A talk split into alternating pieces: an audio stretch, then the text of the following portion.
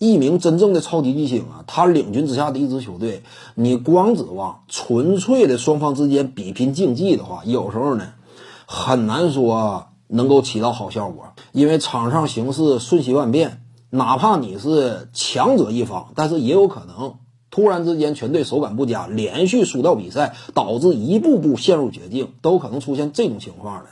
那面临这种局势怎么办呢？那就得有点插曲，对不对？只要是角色球员的话呀，上去制造一两次冲突啊，改变一下场上的这样一种吹罚尺度啊，给队友打一打气呀。看没看到？甚至包括 MVP 尼古拉约基奇，你看没看到他当时他怎么做的？最后期间是不是也输急眼了？为什么做出那么大的动作呢？那有时候就是仗着我是 MVP，我就算说给你漏费了，对不对？这场比赛你打不了了，我好赖不济。我先赢一场再说，我不至于说被你横扫出局，是不是得想点盘外招呢？有时候多少得合计，你说这玩意儿残不残酷呢？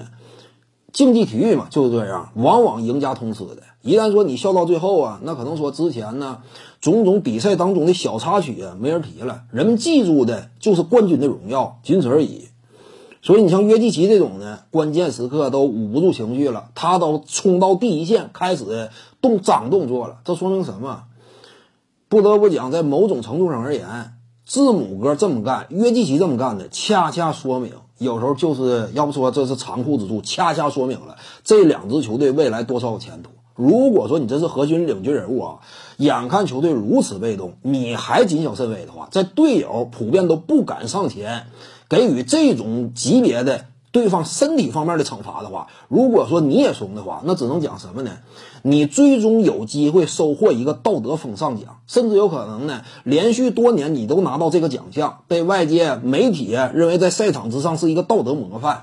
但是你所在的球队呢，你能否让你呀，在全世界范围之内拥有的众多拥趸、众多球迷和支持者呀，让他们在你往上冲争冠角度心满意足呢？那很难做到了。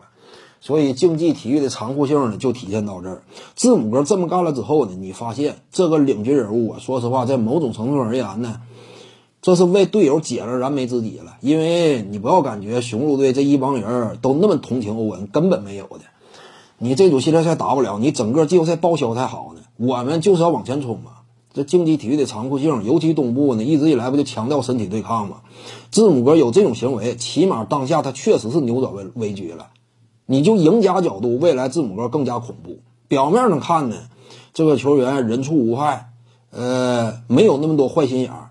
但实质上，他如果说这种事儿，他内心当中真是往这个方面做了的话，真是说字母哥在他善良的外表背后有一个腹黑一面的话，那字母哥呢，那就是天使与魔鬼的结合体。往往这种球员呢，至于比赛的胜负而言，那是最为可靠的。所以这事儿你看了两方面看。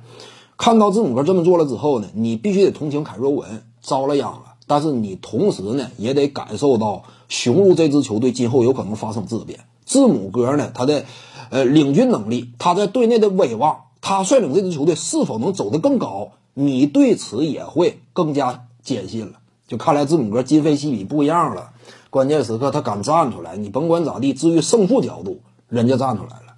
至于说外界风言风语，过一阵就没声了。留下的就是这组系列赛，雄鹿队可以借此扭转整个形势了，是不是这样？点赞加关注，感谢您的支持。